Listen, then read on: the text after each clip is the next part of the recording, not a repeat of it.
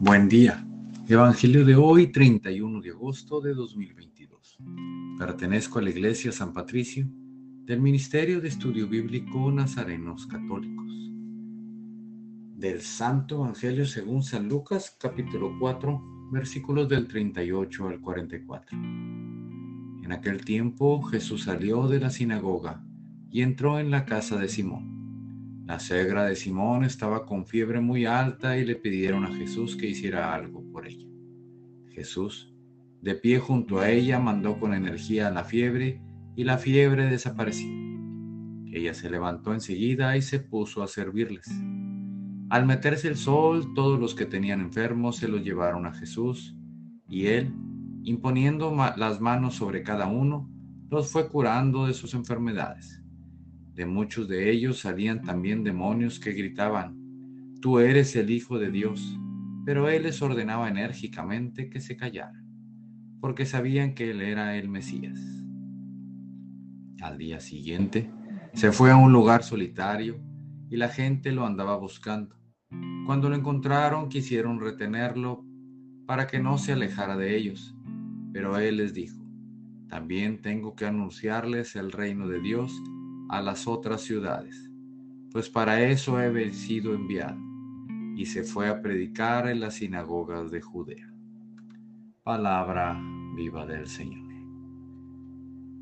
En este Evangelio sabemos que Jesús siempre acude al llamado de ayuda.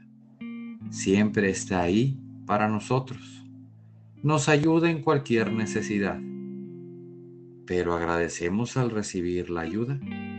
Agradecemos al ya sentirnos bien o como, la, como la mayoría después que se pasa el susto, que siga la fiesta. Queridos hermanos, Jesús siempre nos ayuda. Es un padre que está al pendiente de sus hijos. Pero ¿por qué muchas veces somos ingratos y no agradecemos? ¿Por qué no enderezamos el camino y dejamos de hacer esas cosas que nos llevaron a pedir esa ayuda. Es decir, primero, si te curó de algún dolor o alguna molestia, debemos ser agradecidos. Y si nos dio la oportunidad de seguir en este mundo, pues con mayor razón agradecer. Primero orando y dando las gracias. Segundo, dejando de hacer lo que nos causó el mal. Y tercero, sirviendo al prójimo de en todas las maneras posibles. Y así quedaremos bien con Jesús, con nosotros y con el hermano.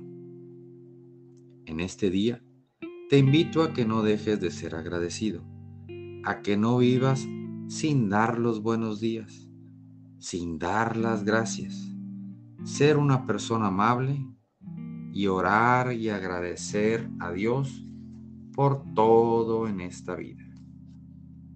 En este día que comienza, Señor, bendícenos y perdónanos por ser tan distraídos, por dejar a un lado los buenos modales y que parezca que no nos importas. De vez en cuando, danos una recordadita de que no nos mandamos solos y así volteemos a verte y retomemos el buen camino. En el nombre del Padre, del Hijo y del Espíritu Santo. Oremos. Nada te turbe, nada te espante, todo se pasa. Dios no se muda, la paciencia todo lo alcanza. Quien a Dios tiene, nada le falta solo Dios basta.